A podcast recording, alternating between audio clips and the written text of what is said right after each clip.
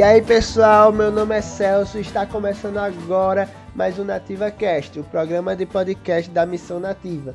E neste sétimo episódio nós vamos terminar a série dos pais da igreja, falando sobre uma das pessoas mais importantes nessa época, que foi Agostinho, um dos maiores pais da igreja. E para isso nós vamos contar com todo o conhecimento de Abner, que vai estar falando um pouco da história e da influência de Agostinho todo esse período. É isso aí.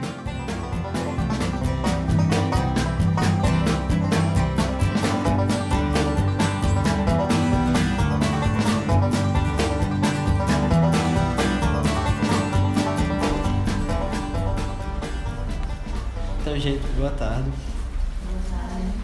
Hoje a gente vai estar finalizando a nossa série de estudos acerca dos pais da igreja. E foi uma série muito proveitosa para a gente que, que trabalhou nela. E eu desejo muito que, que, assim como os outros dias foram muito proveitosos, muito edificantes, que hoje também seja um dia bastante frutífero. E hoje a nossa discussão ela vai girar em torno da pessoa de Santo Agostinho. A gente fez a, a, a tá fazendo meio que uma ordem cronológica daquilo que é a era patrística. Então, inicialmente nós falamos a respeito do porquê estudar a patrística e depois começamos a falar o combate ali do primeiro século ainda contra o gnosticismo e o docetismo. Falamos do, do movimento monástico, falamos também das doutrinas da Trindade, da Cristologia, chegando ali no Concílio de Nicéia, Constantinopla, Calcedônia.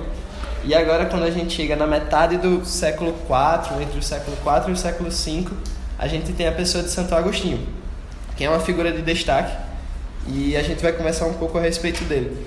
É, primeiro, vale salientar que falar sobre Santo Agostinho não é algo aleatório nem fortuito, né? A gente faz isso com uma certa intencionalidade. E ela se baseia no fato de Santo Agostinho ser considerado o maior teólogo da era patrística.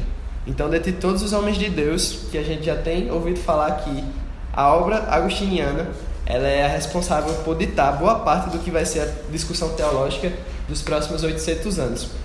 E é o que a gente pode falar tem sua influência até hoje, né? E obteve sua influência também sobre os reformadores, que eu falarei já já um pouco mais.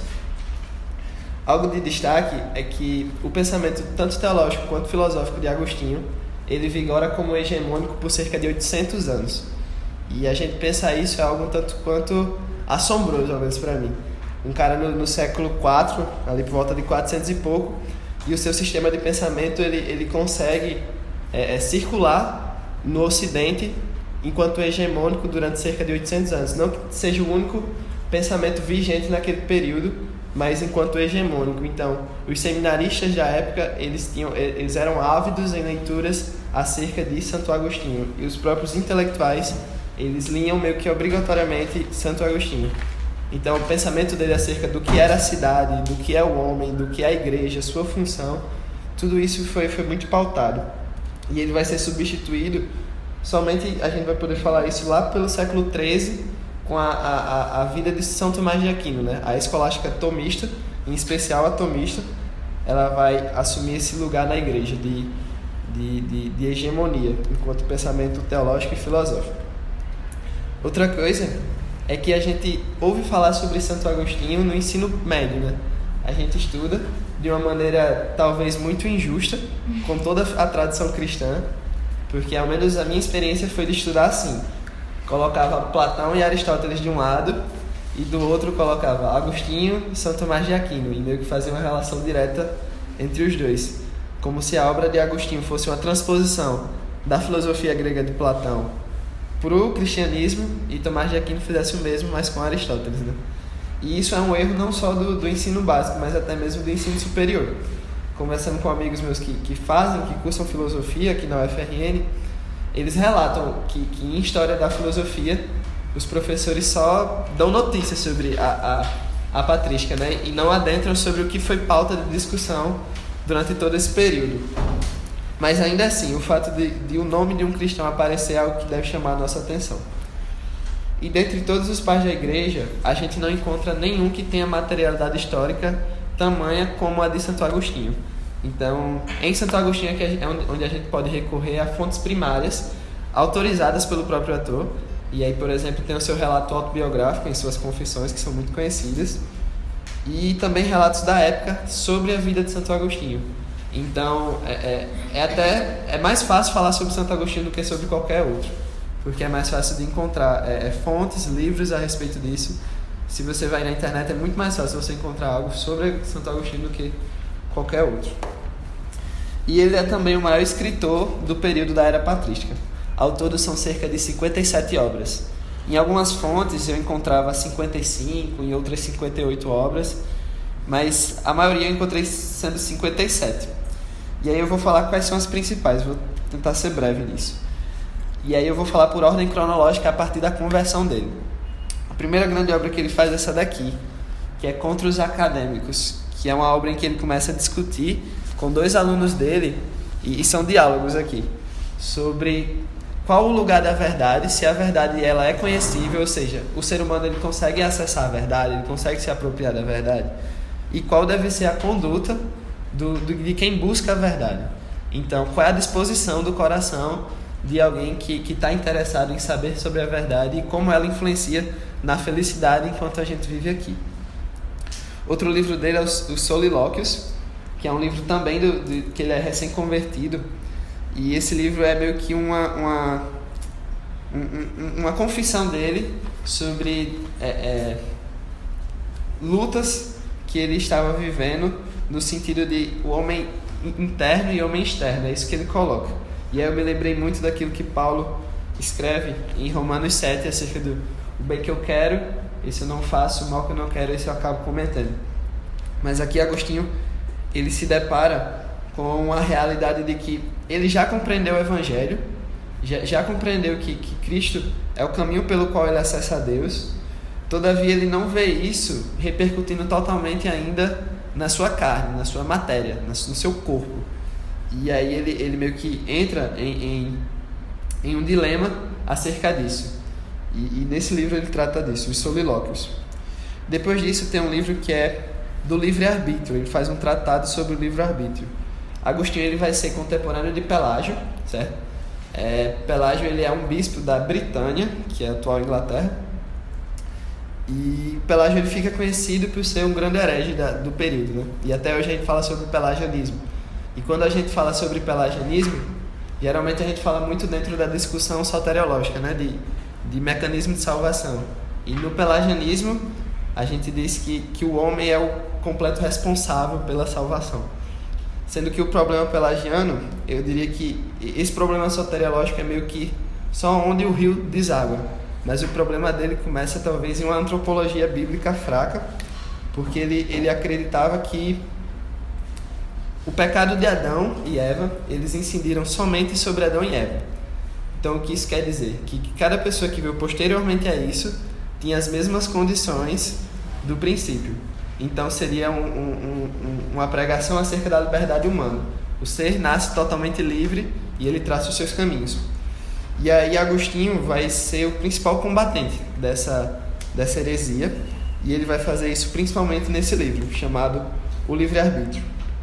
Ele também tem um livro chamado O Mestre, de Magistro, do latim, que ele era professor de lógica, retórica, então ele, isso aqui é um livro dele conversando com o filho dele. E aí ele vai conversar sobre aprendizagem, como é que se aprende, para que se aprender, para que a gente usa o saber. E aí terminando essa parte. O, o, o, livro dele tem outro livro que é sobre a Trindade, e aí é, é considerada a, a exposição mais densa dele, no sentido de exposição intelectual e teológica, que aí é que ele vai meio que condensar toda a doutrina da Trindade, e isso vai servir como norte para o resto do, da, do período cristão. E ele vai fazer principalmente uma relação da compreensão da doutrina da Trindade e qual é a relação que ela terá com o fato de nós sermos felizes. A gente precisa lembrar que, que era sempre pautado na filosofia grega a discussão acerca da felicidade, da eudaimonia, né, que eles chamavam no período. E aí ele vai pensar que uma, uma compreensão correta acerca da trindade ela está intrinsecamente relacionada com uma vida que goze de, de satisfação, de contentamento. E aí ele, ele, ele narra nesse livro a visão que ele tem de uma criança que é a seguinte: ele, ele tá andando pela praia e tem uma, uma criança. Uma criança que, que abre um buraco no chão e tá tirando água da, da, da praia e colocando no, no, no poço, né? No, no, no, buraco que ela abriu no chão. E Agostinho chega para perguntar para ela o que, que ela está fazendo. E aí ela vai dizer que tão certo como a doutrina da Trindade não pode caber na cabeça de um ser humano, todo esse mar não irá caber nesse buraco. E aí, e aí diz a tradição que, que a criança some, né? Seria como um, um, um anjo enviado por Deus para falar a ele a respeito da doutrina da Trindade, que é uma doutrina extremamente complexa, mas que cabe a nós crer e, e esse ato de fé ele repercutirá em toda a nossa vida. E aí as suas confissões, que está aqui, que é mais conhecido, né? É, eu vou falar um pouco mais sobre ela depois. Outro livro de Santo Agostinho é A Cidade de Deus, que ele vai escrever durante o período de decadência do Império Romano. E o que, que tá, acontece? O, o Império Romano está começando a declinar e muitas pessoas colocam a culpa disso na religião cristã. Então ele vai dizer, a, a, a permeabilidade da nossa cultura greco-romana pela cultura cristã está afundando a, o império. E aí Agostinho cria esse livro, escreve esse livro para provar justamente o contrário, né? Ele vai falar acerca da cidade de Deus e a cidade dos homens. E ele vai colocar o quanto a, a cidade de Deus ela, ela é formada por pessoas que buscam a graça de Deus e seguem suas leis e por conta disso é, é, agem socialmente. E a cidade dos homens é a cidade de pessoas que se afastaram de Deus, elas seguem em tese somente as leis civis, mas no fundo elas, elas se norteiam por elas mesmas. E isso é muito mais prejudicial do que a, a, aquilo que é pregado pelos cristãos. E por último, ele tem um livro chamado é, Retratações, que o legal é esse, né? Ele foi um grande pensador do período, mas quando ele chegou no fim da sua vida, ele escreve um livro somente para se retratar de erros que ele cometeu. É, erros, é, posturas arrogantes, posturas soberbas. E a principal retratação que ele faz, ele vai dizer que o principal equívoco dele foi que ele exercitou demais a razão quando ele devia ter exercitado também o seu espírito. Então fica esse, esse imperativo categórico de que a gente também deve exercitar nossa espiritualidade, não somente nossa razão. Outro motivo para estudar Santo Agostinho que é a relevância que ele tem na teologia reformada e nos próprios reformadores. É um teólogo que ele é muito bem quisto entre o, o, a teologia reformada aqui do Brasil, que é o Jonas Madureira, que o nosso amigo Rui teve uma oportunidade de ter uma conversa com ele nessa última semana. E aí o Jonas Madureira tem aquele livro dele que é o Inteligência Humilhada, que é o conhecidão, né? E aí ele, ele se pauta em cinco autores. Quais são esses? Anselmo de Cantuária, que escreve o Próslogo, que é um livro em que ele prova a existência de Deus, por vias do, do, do, da lógica filosófica mesmo, né? E aí, algo que até queria passar já, é uma imagem, porque eu acredito que Santo Agostinho, lendo Anselmo, Anselmo já é bem depois, já é século XI, mas Santo Agostinho veria os argumentos de Anselmo e falaria algo como, por exemplo, tá certo, você prova que Deus existe, mas você não prova que esse Deus que existe é um Deus de amor, é um Deus pessoal, é um Deus que, que, que se sacrificou na cruz do Calvário. Então, a lógica racional ela tem um limite, né? E, e, ela, e ela pode até provar a existência de Deus de forma mais categórica do que a não existência. Mas provar que Deus é um Deus de amor, aí é algo que, que, que fica para além da, da, da razão. E aí, essa imagem que eu vou passar para vocês é uma imagem de Santo Agostinho, que ele está na mão, um coração pegando fogo. E esse coração pegando fogo ele, ele extrai da, da cabeça dele. E aqui em cima está escrito Veritas, que é verdade, né? Então essa imagem é para retratar a intensidade do amor que Santo Agostinho tinha pela verdade. E essa verdade que ele encontrou em Cristo Jesus. E aí, continuando, né? O, o, o, Jonas Madureira vai falar de outros autores, como Blaise Pascal, João Calvino, o Hermann Doyever e o Santo Agostinho. Então, ele serve de, de, de pilar para os pensamentos desse autor. Mas ainda mais relevante, talvez, seja o fato de que Lutero era monge da ordem agostiniana. Então, o próprio Lutero, ele tinha um vasto conhecimento nas obras de Santo Agostinho. E foi lendo Santo Agostinho que ele também traçou muito da teologia dele. E por fim, João Calvino cita Agostinho mais de 400 vezes nas Institutas. Isso só nas Institutas, fora as outras obras de João Calvino. E Agostinho só é citado menos nas instituta, Institutas do que as Escrituras Sagradas. Então. Inclusive, alguns teólogos hoje podiam fazer a mesma coisa. Exatamente. Mais escrituras do que os teólogos. É verdade. E isso mostra que se a gente é, é, gosta tanto de teologia reformada, saber que esses teólogos também recorreram a pessoas que vieram anteriormente, né? E uma delas foi Santo Agostinho.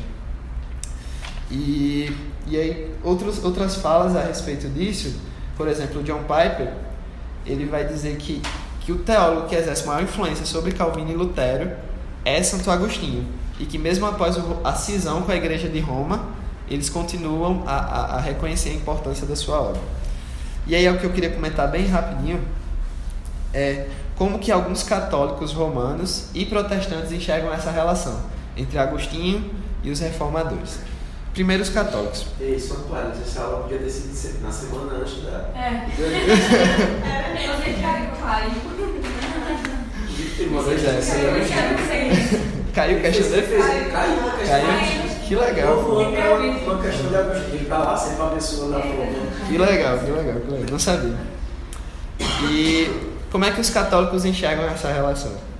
Os católicos tendem a dizer que todo o protestantismo é só um pensamento humanista. E aí por que eles vão dizer isso, né? Porque o protestantismo ele coloca a salvação na fé em Cristo. E o catolicismo ele não coloca a salvação na fé em Cristo somente. Mas quando a gente coloca o resultado é, é, da salvação na fé somente, é como se a gente localizasse isso no coração humano. E aí os católicos acusam de humanismo. Ou eles fazem isso, acusar de humanismo, ou eles acusam de fatalismo, né? Que seria a gente crer de forma exacerbada na soberania de Deus.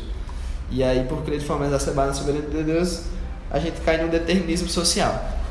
E aí, é, é, eu até estava conversando com um amigo meu católico sobre isso, de Agostinho e a relação dele com os reformadores. E aí ele falou: olha, você só pode falar que os protestantes são humanistas, mas de agostinianismo eles não têm nada. Então, meio que essa ideia, né, de que, que o cristianismo rompe completamente com tudo e não faz referência a nada que veio antes. E a visão de, de alguns protestantes sobre essa relação, que também não é muito boa. Porque eu encontrei muitas coisas no sentido de dizer que, por exemplo, que os reformadores eles extraíram tesouros de córregos poluídos. Então eles meio que disseram a obra de, de, de Agostinho é um córrego poluído, aí vez ou outra ele pincelava em alguma coisa é, é, da sã doutrina, e aí os reformadores foram lá e fizeram esse garimpo. E é errado também porque nega a, a, a realidade de que Deus ele, ele, ele levou pessoas a conhecerem a verdade em todas as eras. Também tem uma coisa que eu acho que é importante frisar, que é porque é, esse, esse elemento que você colocou agora, é, ele desconsidera é, que o fato de Agostinho, ele não era só teólogo, né? ele era muito filósofo.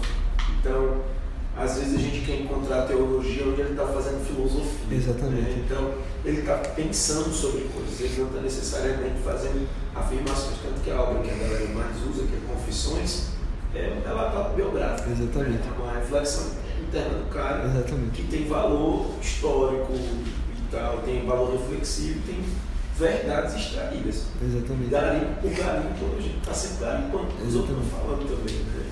É complicado. Inclusive sobre a parte do, do católico também, porque o catolicismo tem uma parte. Esses dias eu estava ouvindo uma amiga minha, de longas datas, fez uma postagem sobre, é, citando um pedaço de Santo Agostinho. E é uma cristã reformada, reformada mesmo, não tem mais nem um pedacinho para reformar. E aí ela, ela, ela citou um trecho de Santo Agostinho, né, que é o trecho que Santo Agostinho, que Santo Agostinho elogia a instituição a igreja. E é o mesmo texto que os católicos utilizam para sacralizar a Santa, A Santa Igreja. Católica, chamando-a de mãe. Né?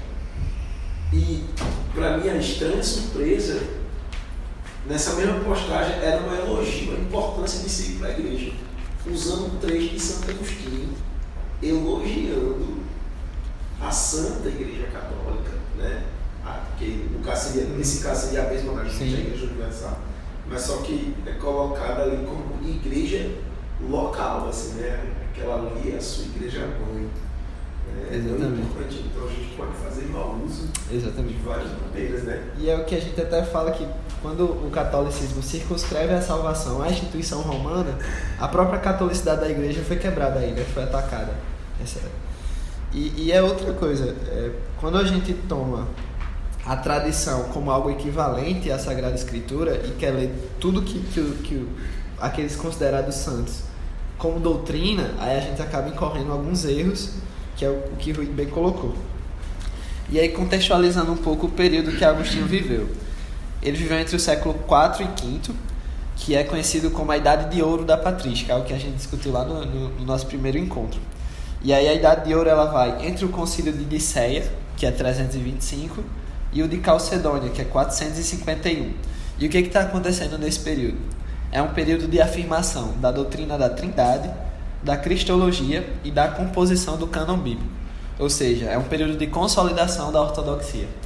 É, é quando os pais da igreja começam a olhar para trás e, e ver o que foi comum entre todos esses anos, e aí eles consolidam isso em credos, consolidam isso através da, da composição do cânon bíblico. Então, ele vem num momento muito propício para que se produzisse é, é, é, boa teologia, digamos assim. E aí já vou começar a falar um pouco sobre a narrativa da vida dele. Eu não vou tentar muito é, é, falar sobre o, o sistema de pensamento criado por ele, até por incapacidade minha e, e, e por também achar que pode ser mais proveitoso para a gente falar um pouco sobre o processo dele de conversão, como é que esse pensamento dele foi sendo moldado ao longo do, do tempo. Então, ele nasceu em 13 de novembro. Depois de amanhã, a gente comemoraria 1665 anos de, de, de vida de Santo Agostinho. Então, Poxa, né? é um, um, fato interessante. Aniversário do pai de Ana. E é o aniversário do meu pai também. Que não é Santo Agostinho, mas. Mas é, é- sendo que não é o dia que, que a igreja católica celebra, né? A igreja católica celebra o dia da morte dele, que é 28 de agosto. Eles preferem esse nome. Ele nasceu na cidade de, de Tagaste, né? Que fica na atual Argélia. Então ele era africano, norte-africano, né? Do, do lado do norte da África. E antigamente era Numídia. E, e, e essa cidade de Tagaste, ela fica a cerca de 100 quilômetros de Hipona. Que Hipona é a cidade que ele ficou mais conhecido, né? Agostinho de Hipona e tal. Mas ele não nasceu em Hipona. Ele foi bispo de Hipona. Mas eram cidades muito próximas. 100 quilômetros é, é muito pertinho. Né? E uma curiosidade, que adeptos da doutrina agostiniana visitam essa cidade e lá tem uma oliveira milenar, né? Que, que é tida como sendo um local onde Agostinho ele repousava para meditar. Então ele, ele meio que se sentava ao pé da, da oliveira e ficava lá o dia todo pensando e, e descansando, fazendo seus escritos. E aí até hoje existem pessoas que vão até lá meio que para conhecer essa, essa, essa, essa, essa planta, né? Pra, porque foi um lugar onde ele frequentou também. E em Tagaste também nasceu a sua mãe, que também é tida como santa pela Igreja Católica, que é Santa Mônica, que é conhecida como a padroeira das mães cristãs, porque ela foi uma mulher que, que chorou pela conversão tanto do seu filho, Agostinho, quanto do seu esposo. E aí o relato diz que ela chorou durante 21 anos pela conversão dos dois, e ambos se convertem. E aí Agostinho fala da seguinte maneira, que minha mãe me gerou duas vezes. Né? E eu acho muito legal isso, a, a, a fé da mãe que foi honrada. E, aí vamos falar agora sobre o processo de conversão dele. Algo distinto de outros santos é que a gente vê muita conversão relacionada à questão moral. Como assim questão moral? Tipo o filho pródigo, que ele, ele, ele sai da casa do pai, ele, ele se entrega a diversas paixões, a diversos é, é, fazeres que o levam meio que pro poço, e lá ele pensa, poxa, o que foi que eu fiz na minha vida? Eu preciso de salvação. Né? Então esse decaimento moral, esse declínio moral e logo depois esse reconhecimento, eu preciso que algo aconteça. E muito, muita gente a gente vai ver que se converte dessa forma.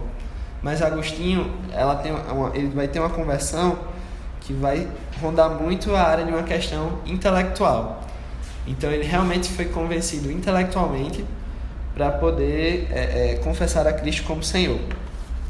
E o talento intelectual dele ele era muito conhecido. E logo com, com, com adolescente, 14 anos mais ou menos, ele vai estudar em Cartago, que é uma cidade é, também da África, que tem um, um, um pai da igreja que a gente chegou a falar, que é Cipriano de Cartago, que foi um homem que escreveu muito sobre a Santa Ceia, o que é a Santa Ceia. E aí lá ele vai começar a desenvolver seus estudos e aos 18 anos ele une-se a uma concubina. Né?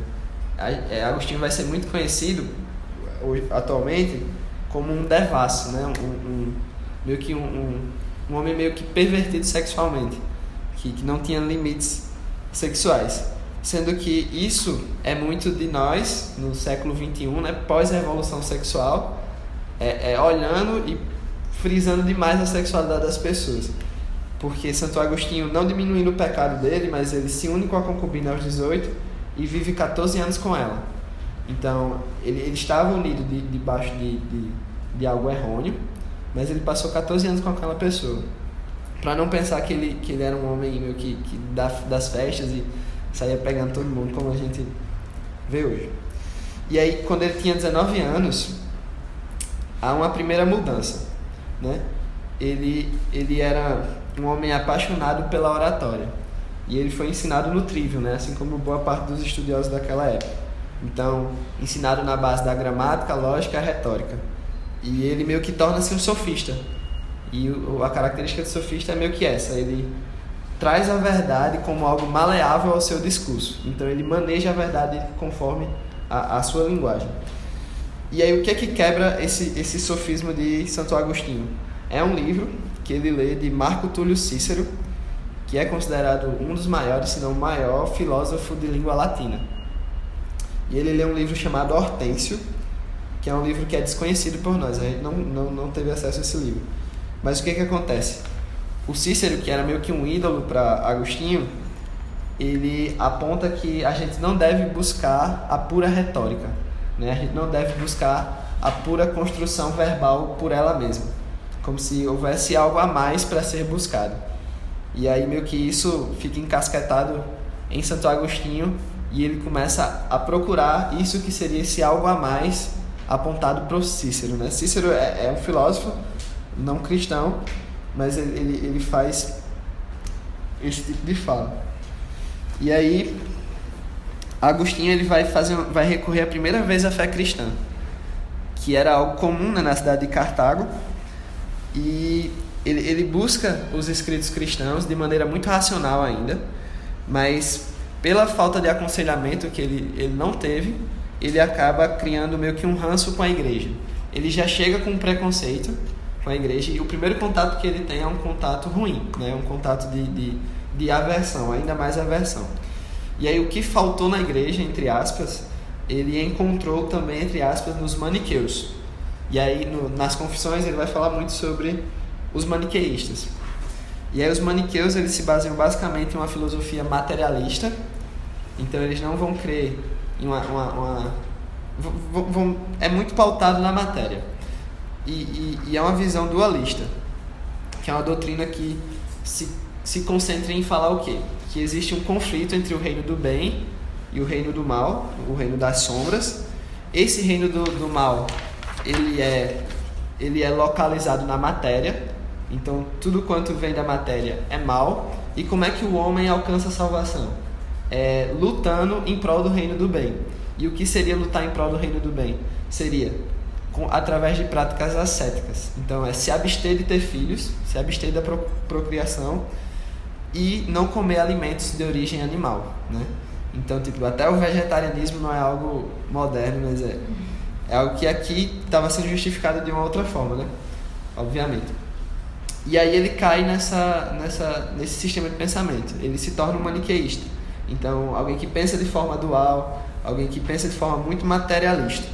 E tudo isso é, é importante frisar, porque isso vai ser importante no processo de, de, de, de quebra desses pensamentos que ele vai ter. E aí, depois de Cartago, ele vai para Roma. Ele vai para Roma enganando a mãe dele.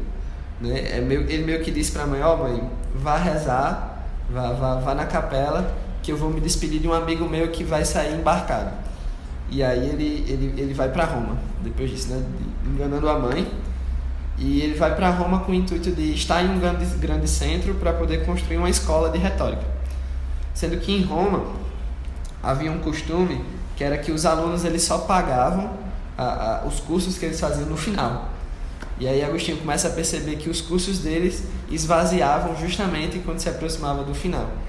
Então meio que a galera dava um calote em Santo Agostinho é, é, e aí ele começa a desistir de Roma. Era um costume da cidade. E aí ele desiste de Roma e ele consegue um, ocupar um cargo através de um amigo dele, o cargo de orador da corte, corte imperial em Milão. E aí em Milão a gente começa a, a, a pensar que ele vai começar a encontrar respostas para a verdade que ele tanto procurava. E aí, o que, que acontece? O primeiro movimento dele em Milão, ele vai seguir os acadêmicos, e aí quando ele segue os acadêmicos, ele afunda no ceticismo. E afundando no, no ceticismo, ele, ele meio que se perde, né? volta para uma doutrina materialista. E ao romper essa barreira materialista, ao romper essa barreira é, do ceticismo, ele vai encontrar dois grandes problemas. Quais são? O materialismo, que era característico já de tudo que ele vinha estudando antes, e o naturalismo, que o que é o naturalismo, né? No caso aqui, a gente está falando de naturalismo oposto à graça, ou seja, sou eu de forma natural, eu consigo alcançar a Deus. Então, um primeiro movimento é para romper com o materialismo e estabelecer a verdade de uma realidade espiritual. E o segundo, para romper com o naturalismo, de que ele alcançaria essa verdade sozinho e essa verdade não, não se apresentaria para ele. E aí, algo que, que já merece ser digno de nota é que na experiência anterior de contato com a fé cristã, ele não tinha tido nenhum tipo de tutela. E agora em Milão, ele já vai ter a tutela de Santo Ambrósio. Não que, que ele vai ser é, é, pastoreado, digamos assim, por Santo Ambrósio, mas que a sua mãe o visita em Milão e a mãe dele apela para que ele frequente a, a, as homilias de Santo Ambrósio. E aí, por Santo Ambrósio ser muitíssimo inteligente também, é, é, Santo Agostinho acaba sendo atraído por isso. Porque ele era alguém que buscava a verdade. É, é não importa onde ela tivesse. Ele estava é, é, afim de encontrar a verdade das coisas. Mesmo que essa verdade, sei tivesse em, em algo nada a ver, se ele encontrasse, ele iria obedecer essa verdade. E aí, a primeira coisa, ele supera o materialismo por meio da, do neoplatonismo. Né? Ele, ele, lembrando do, do pensamento platônico, do mundo inteligível e o mundo sensível. Né? E o mundo sensível como sendo esse, essa essa extensão do, do, do mundo inteligível, todavia, é, é, é, mais importante que a gente conheça sobre o mundo das ideias, o mundo inteligível, do que desfrute do mundo sensível. E em Platão, como é que a gente acessa esse mundo inteligível? Por vias da razão. Por isso que na, na, na Grécia Antiga, ser filósofo era algo tão valorizado. Porque, em tese, os filósofos eram as pessoas que mais é, é, se aproximavam de se apropriar da realidade, ter mais conhecimentos acerca da, da realidade. Mas o que, que ele começa a perceber? O, o neoplatonismo meio que dá para ele um estralo de que existe algo para além do que a gente pode ver, e esse algo ele é fundador dos alicerces que, que da, da nossa existência. Então ele começa a desconfiar de um princípio espiritual. Princípio espiritual esse que pode ser é, investigado a partir da luz da razão. E aí eu queria ler um, quero ler um trecho das Confissões que eu não, não anotei a referência direito no livro, eu vou ler no celular. Mas é, é que ele fala um pouco sobre essa relação dele descobrindo essa realidade maior, né? não somente a matéria. E ele fala da seguinte maneira: Instigado a voltar a mim mesmo, entrei em meu íntimo, sob tua guia e o consegui, porque tu te fizeste meu auxílio. Ou seja, ele está falando sobre é, é, eu, eu estou instigado a voltar a mim mesmo. Então é um processo reflexivo, introspectivo. E aí ele já coloca, né? Aqui ele já está convertido e aí depois ele reconhece. Esse processo foi um processo guiado por Deus. Deus o auxiliou nesse, nesse olhar para si. E aí ele vai dizer da seguinte maneira: Entrei e com certo olhar da alma, acima do olhar comum da alma, acima de minha mente, vi a luz imutável ou seja, ele meio que volta para si, mas ele encontra algo que parece superior ao olhar comum da alma dele. E aí ele começa a desconfiar de, dessa realidade maior do que a pura matéria. E aí ele segue dizendo: Não era como a luz terrena e evidente para todo ser humano. Diria muito pouco se afirmasse que era apenas uma luz, muito, muito mais brilhante do que a comum, ou tão intensa que penetrava todas as coisas. Não era assim, mas outra coisa, inteiramente diferente de tudo isto. Quem conhece a verdade conhece essa luz. Então, de repente, Santo Agostinho ele está começando a se deparar com uma luz que, que ela é superior a, a tudo aquilo que ele conhecia. Né? Essa luz é mais brilhante do que qualquer coisa humana. Ela, ela, ela tem mais intensidade do que tudo. E ele ainda não sabia nomear é, é, adequadamente o que seria essa luz. Depois, ele fala, né? Lembrando que isso aqui é ele olhando para a experiência dele, e aí ele já fala depois: quem conhece a verdade, conhece essa luz. Né? A verdade na pessoa de Cristo, quem a conhece, conhece essa luz da qual ele está falando. Mas o que, que, que vale dizer é que o primeiro movimento que, que Agostinho faz é um movimento de assombrar-se com a realidade de que existe algo mais. Ele se deparasse com o, o, o, a sua pequenez né? E, e, pensar que existe algo muito maior, muito superior. E aí ele vai até falar da seguinte maneira: Desde que te conheci, tu me elevaste para ver que quem eu via era e eu que via ainda não era. Então, ele já está pensando que, que ele é, é, é, muito pequeno. Então, eu que vejo essa luz, eu nada sou. Mas essa luz é o, o, puro ser, né? Essa luz é a própria existência, é a própria realidade. Então, ele, ele começa a se deparar com a verdade. E aí eu, eu lembrei muito do discurso de Paulo em Atenas, em Atos 17, quando ele vai dizer, né? De um só homem Deus fez todas as nações para habitarem sobre a face da terra havendo estabelecido previamente o tempo e os limites da sua habitação, para que, buscando a Deus, se tateando, o possam achar, ainda que ele não esteja distante de cada um de nós. Aí ele diz, né? Porque nele vivemos, nos movemos e existimos, porque somos também dele geração, como alguns poetas de vocês disseram. Então, o que é que eu vejo Paulo dizendo? Paulo está falando acerca de, de como é, Deus ele está de certa, de certa forma inerente a toda a humanidade. Então, o, o registro de Deus ele está posto sobre o ser humano por ser imagem e semelhança de Deus e sobre a natureza, né? Ele, Paulo desenvolve esse argumento muito em Romanos. Mas então esse primeiro momento seria um momento de que Agostinho acessa a revelação natural de Deus e ele começa a se surpreender com isso. Começa a ficar é, é, poxa, existe algo muito maior. Deixa eu só. Esse pedacinho que você falou, ele dá margem. Não, não o que você falou, mas o pedaço que você informou. Né? Ele dá margem para uma das, das heresias mais da moda hoje em dia, né? Que é o Cristo cósmico, né? Uhum. que é aquela coisa que Cristo é o pantel, né? ele está sendo visto em tudo, na natureza e etc.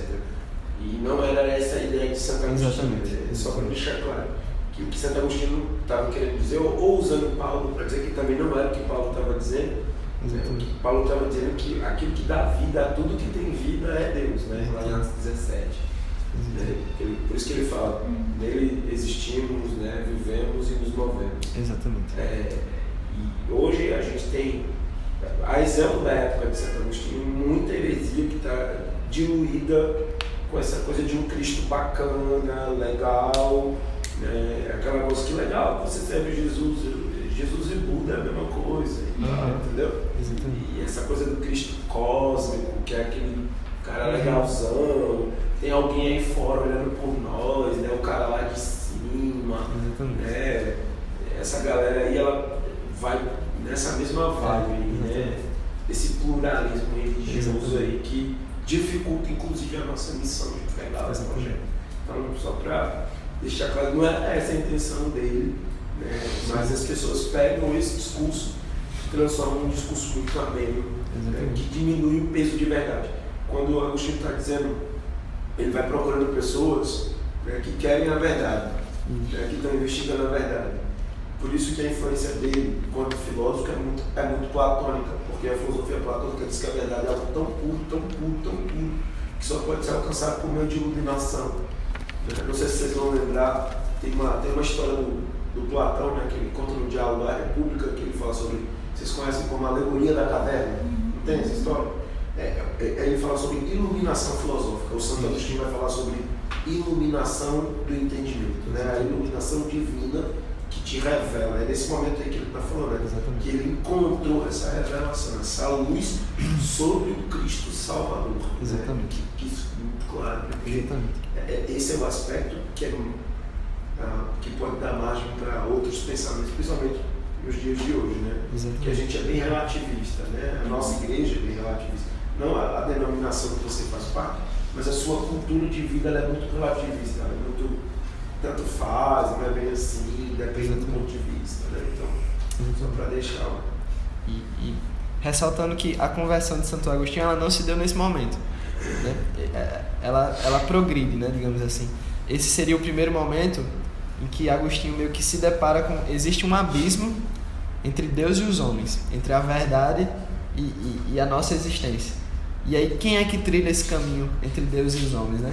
Quem é que faz esse trajeto? E aí, agora a gente pode falar que ele primeiro supera o materialismo, a partir dos referenciais platônicos, mas ele só vai superar o naturalismo, que seria esse de que os homens conseguem alcançar essa verdade, com a sua conversão, com a compreensão de que o De- Deus realmente ele é excelso, ele é inalcançável, mas ele se torna possível para nós a partir da graça, né? Graça essa que foi revelada na pessoa de Cristo Jesus. E o apóstolo João vai dizer que Cristo ele andava em graça e verdade, né? Então é essa graça que se apresenta e ela se apresenta na própria verdade. Tá, tá. Tempo, tô muito tempo já. E aí eu vou, vou, vou pegar trechos também dele falando quando ele se depara com essa verdade de Cristo. Ele fala da seguinte maneira: E eu procurava um meio de obter forças para tornar-me idôneo e te degustar, e não o encontrava. Até que abracei o mediador entre Deus e os homens, o homem Cristo Jesus, que é Deus acima de tudo, bendito pelos séculos. Ele me chamava e dizia: Eu sou o caminho, a verdade e a vida. E o alimento que eu não era capaz de tomar se uniu à minha carne, pois o Verbo se fez carne, para dar à nossa infância o leite de tua sabedoria, pela qual tudo criaste. E, e perceba que na fala dele, ele deixa muito claro que é como se ele estivesse sendo tomado, né? ele está sendo conduzido, ele está sendo guiado nesse processo. Ele não é o, o ator, o agente principal disso tudo. E aí Agostinho começa a se deparar com Cristo.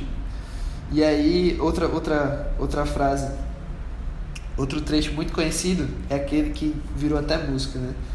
Tarde te amei, ó beleza tão antiga e tão, e tão nova. Tarde te amei. Eis que estava dentro e eu fora.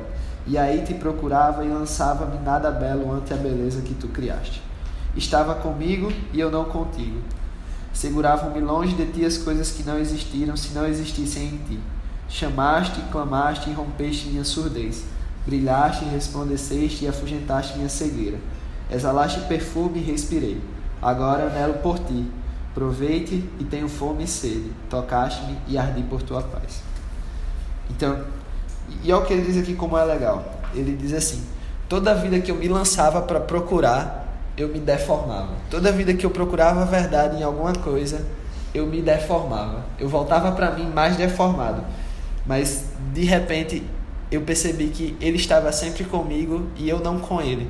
Né? Enquanto eu me lançava fora, na verdade Deus estava muito mais próximo. E, e aí ele vai, vai colocar a experiência dos cinco sentidos. Não sei se, se é perceptível quando vocês ouvem a música do Projeto Sola, mas ele fala: Deus chama e rompe a surdez, né?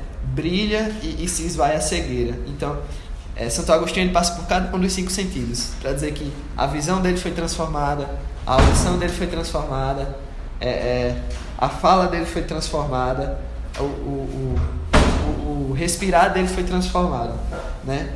Então deixa claro para a gente que a conversão ela opera também na transformação de quem nós somos, sabe? Opera na transformação do nosso corpo mesmo, sabe? Cristo santificando a, a nossa vida por completo. E aí, Agostinho se converte né, ao cristianismo. Quando ele se converte ao credo cristão, a mãe dele obriga ele a. Obriga não, né? Recomenda que ele abandone a concubina. Lá... É, agora que você virou crente, vai, vai. E aí a mãe faz ele se abandonar a concubina e ao mesmo tempo dá uma prometida para ele, né? Tipo, você vai casar com essa, né? Que é uma mulher cristã, etc. Sendo que Agostinho, ele, ele, ele sempre teve em mente que algo meio que assim, do dia que eu encontrar a verdade, eu vou largar tudo e vou viver essa verdade. E, e aí ele encontrou, né, em Cristo. E, e agora é, é, a mãe dele, não com intenções ruins, mas estava começando a projetar uma vida para ele Sendo que aí ele começou a ficar mexido, eu realmente tenho que fazer isso. E aí ele conhece a experiência de. de ele estava conversando com um amigo dele chamado Alípio. E aí ele, ele estão conversando sobre dois rapazes que leram sobre a biografia de Santo Antão, que foi escrito por Atanásio. E, e esses homens, é, ao ler a biografia de Santo Antão, deixaram suas esposas para viver inteiramente com Cristo. Né? e meio que, que é, é, esposas não, mas a, a, as pretendidas, sabe? Deixou aquelas que eram prometidas para viver inteiramente para Cristo. E aí ele olha para esse amigo, o Alípio, e diz: Alípio, se eles fizeram isso, e nós? Sabe? Por que não eu? E, e aí Agostinho começa a se perguntar: será que eu realmente fui é, encontrado por Cristo? Porque eu vejo esses homens e esses homens abandonam tudo para viver a realidade do Evangelho, para se dedicar inteiramente à, à, missão de Deus. E eu, sabe? Eu estou aqui planejando coisas de uma forma ainda muito materialista. E aí, a, a tradição vai dizer que esse é o momento que é mais famoso como sendo a conversão de Santo Agostinho. Pode. Ele se retira para chorar no, no, no jardim, e aí diz que ele chorava amargamente e ele começa a ouvir a voz de uma criança. A voz de uma criança que cantava é, Toma e Lê. Ela cantava Toma e Lê. E, e, Agostinho não conhecia. Depois ele descobriu que isso era uma música é, característica da época e era um refrão de uma música. Mas essa criança cantava Toma e Lê, Toma e Lê. E aí, palavras dele também aqui. Refreando o ímpeto das lágrimas, levantei-me, interpretando essa voz como a ordem divina. O livro estava lá, São Paulo. E aí essa criança canta, né? Toma e lê, toma e lê. E aí ele, ele vê próximo o, o, o livro de Romanos, o escrito de Paulo de Romanos. E ele vai ler um versículo em especial de Romanos, que é Romanos capítulo 13, versículo 13. Que diz assim: eu vou, vou, vou ler aqui não nas orgias e nas bebedeiras, não nos deslizes e nas imprudências, não, não nas discórdias e na inveja, mas revestivos do Senhor Jesus Cristo e não deis a carne concupiscências. Epístola de São Paulo aos Romanos, capítulo 13, versículo 13. Então, ele abre a Bíblia, lê esse versículo e ele se depara com o quê? É, é Deus dizendo para ele que, ó, não é com o que você vai comer, não é com o que você vai beber, não é com, com orgias, não é com imprudências, mas você tem que se revestir do Senhor Jesus Cristo, né? Então, ele pensa, poxa, eu não devo me dedicar a coisas carnais, não devo me dedicar a coisas terrenas, às coisas materiais. E esse é meio que o, o golpe final na, na vida de Santo Agostinho, né? Após isso, ele é batizado, batizado junto com o filho dele, Adeodato. Ah, e eu acho que eu acho, talvez eu não tenha percebido que você não falou que ele tinha um filho. Foi? Foi não. É, ele teve um filho com a concubina.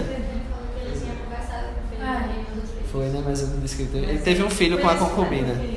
Um filho com a concubina, mas ele não. É o filho dele morreu novo ainda, morreu adolescente, morreu jovem. E Você sabe de quê? não, não sei, não sei. E aí ele é batizado junto com o filho. E aí ele entra na vida monástica, mas ele não passa muito tempo na vida monástica. Santa Mônica morre, a mãe dele, e ele volta para a África. Quando ele volta para a África, aí ele é ordenado presbítero e depois ele é ordena- orden- ordenado bispo de, de Hipona, né? E ele e é, é, é engraçado que Agostinho ele foi aclamado como bispo. Ele não foi ordenado pela igreja em si, mas ele foi aclamado como tal e depois reconhecido pela igreja. E da mesma forma o seu processo de canonização. Ele foi primeiro tido como santo pelo, pelos cristãos de Hipona e depois pela, pela igreja. E lá para a volta do, do século XIII, ele se torna doutor da igreja, né? Porque a igreja católica ela considera os doutores da igreja, né? E aí tem vários e Santo Agostinho é um deles. E aí ele morre em 28 de agosto de 430, aos 75 anos. Ele morre na, na própria cidade de Hipona, no norte da África. A cidade estava sendo invadida pelos vândalos, que é um, um, um é um povo do, do norte da Europa que o termo vândalos veio através da, da digamos que da, da, do comportamento agressivo desse povo. E ele, ele, ele morre e logo depois de morrer ele é aclamado como santo pelas pessoas da cidade. E aí eu queria tirar agora algumas aplicações que a gente pode ter a partir de tudo que, que foi falado primeira coisa que Deus o nosso Deus, ele não é nada medíocre, sabe? O, o nosso Jesus, ele não é nem um pouco medíocre. Antes, é, é, a gente deve se impressionar com a grandeza do nosso Deus. E ainda mais quando a gente olha para o nosso tamanho, sabe? É, a gente costuma pensar que o, sistema solar é gigantesco, né? Sendo que o sistema solar, comparado a toda a realidade do universo, é ínfimo. E a gente está aqui sobre, sobrevivendo por conta do Sol, Sol esse que é uma estrela, sei lá, de quinta categoria, uma das menores dentre todas as que existem. E Deus, ele é superior a tudo isso, sabe? Deus, ele é superior a tudo isso. Então, a grandeza de Deus é algo que, que deve nos causar temor e tremor, sabe? Como Abraão. Então, a gente deve, deve ter isso muito em mente, que o nosso Deus, ele é grandioso, ele é majestoso, ele é esplêndido. E ele deve ser reverenciado por conta disso. Outra coisa, que um Deus que cabe na sua cabeça não é divino. O fato do nosso Deus ser grande é justamente o que garante que ele seja Deus. Sabe? Se Deus fosse totalmente explicado em termos humanos, se a gente tivesse todas as respostas possíveis para Deus, Deus não seria divino, Deus seria criado, né? Deus seria invenção humana e por isso, por ser invenção humana, ele consegue ser inteiramente falado pelos homens. E aí entra uma noção importante da, da, da, nossa doutrina que, por Deus ser tão grandioso, só seria possível que nós fôssemos salvos não por nós mesmos, mas por Cristo Jesus. Né? O próprio Deus teria que nos salvar.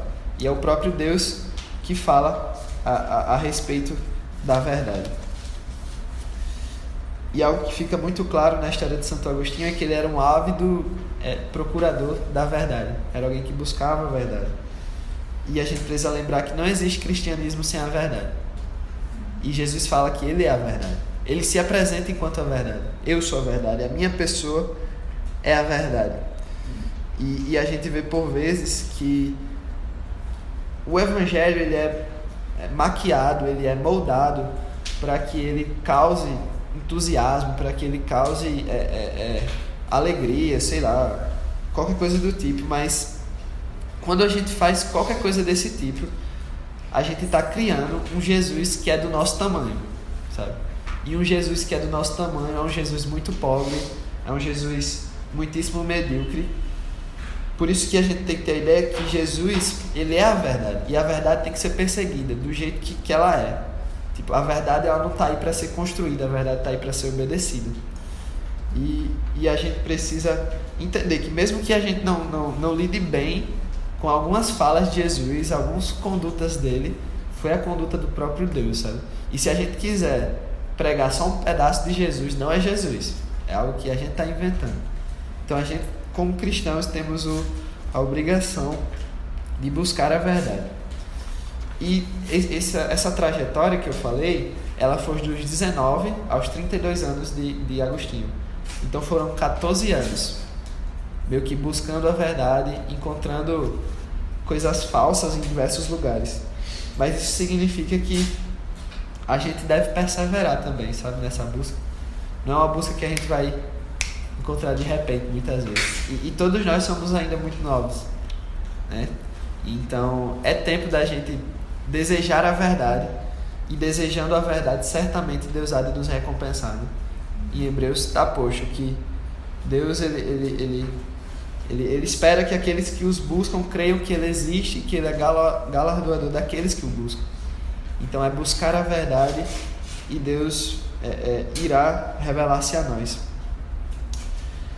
Agostinho deixa para nós um aprendizado de que não é só a razão também que deve ser exercitada, a gente deve sim exercitar o nosso saber, afinal de contas foi Deus que nos concedeu o intelecto, mas se a gente não se entregar à luz sobrenatural da graça que excede todo o entendimento, a gente vai se perder também.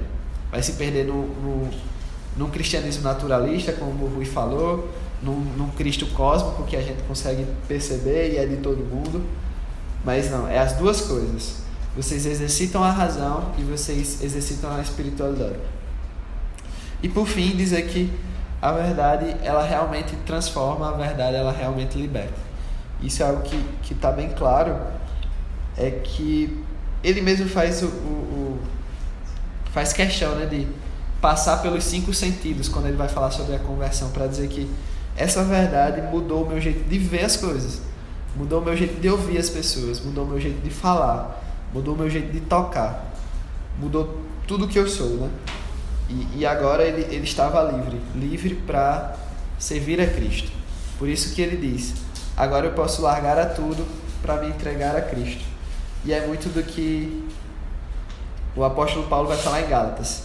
Se eu estou crucificado com Cristo e Cristo ressuscitou em vida, dando vida para mim, o que é que eu faço agora? Vivo para Cristo, porque foi Ele que me deu vida. Então agora vivemos para Ele. Bora, né? Ok. Acabei. Parece que parece acabando as coisas. Vamos orar. Senhor Deus, muito obrigado, Pai, por essa tarde que, que tivemos para conversar acerca desses assuntos. Muito obrigado porque eu acredito que o Senhor foi conosco e o Senhor não permitirá que algo de mal surja em nossos corações, Deus. Eu peço que os nossos corações desejem a verdade, a tua verdade, Senhor. Peço que a gente não busque nada além de ti e que o nosso coração deseje de forma muito inflamada a realidade do teu evangelho, a realidade do teu reino, Deus. Que o teu amor nos constranja, que a tua grandeza nos constranja, Pai. E que humildes, humilhados, prostrados perante ti, a gente se achegue, Deus. E que o Senhor tenha misericórdia de nós, Pai nós que somos pequenos, nós que somos falhos, nós que somos pecadores, precisamos desesperadamente de Ti, Jesus. Por favor, Senhor Jesus, estenda a Sua mão graciosa sobre nossas vidas, assim como o Senhor estendeu sobre a vida de Santo Agostinho. E que o Senhor converta o nosso coração, que o Senhor derrube os nossos ídolos, que o Senhor transforme a nossa mente Que o Senhor transforme o nosso corpo e nos faça santos em Ti, Deus. Nos faça pessoas que anseiam por glorificar o Teu nome e que viverão para isso, Deus. Não importa o que precisemos abandonar, Pai, mas que tudo estejamos dispostos a abandonar em nome do Teu reino. Que o sacrifício seja real em nossas vidas, porque o nosso bom Mestre se sacrificou e deu bom paga pelos nossos pecados. E agora podemos orar, podemos cantar, podemos nos reunir, podemos acreditar que um dia cearemos contigo dos mais altos céus. E isso traz esperança, traz gozo, traz alegria para o nosso mundo. Deus, muito obrigado, Pai, pelo Seu Espírito Santo que está aqui conosco, conduzindo todas as coisas. Peço que o Senhor refrigere o nosso coração, renove o fôlego de nossa alma e nos fortaleça, Pai. Nos fortaleça para te buscarmos, para buscarmos o Teu reino acima de tudo, Senhor. Por favor, Deus, não permita que a rotina cansativa, a rotina do que, de que não falta, falta tempo para tudo, que isso não venha nos abater, Pai. Mas que o Senhor venha nos dar força e nos ensine, Senhor, verdadeiramente, a manusear a nossa vida para a Tua glória. Que sejamos capazes, Deus, de devolver a Ti a vida que o Senhor nos tem dado. Deus, segue conosco. Não nos abandone, Pai. Não nos abandone de forma alguma. Mesmo que nós venhamos a pecar contra Ti, tenha misericórdia. Nos perdoe. Nos faça seus filhos. Em nome de Cristo Jesus.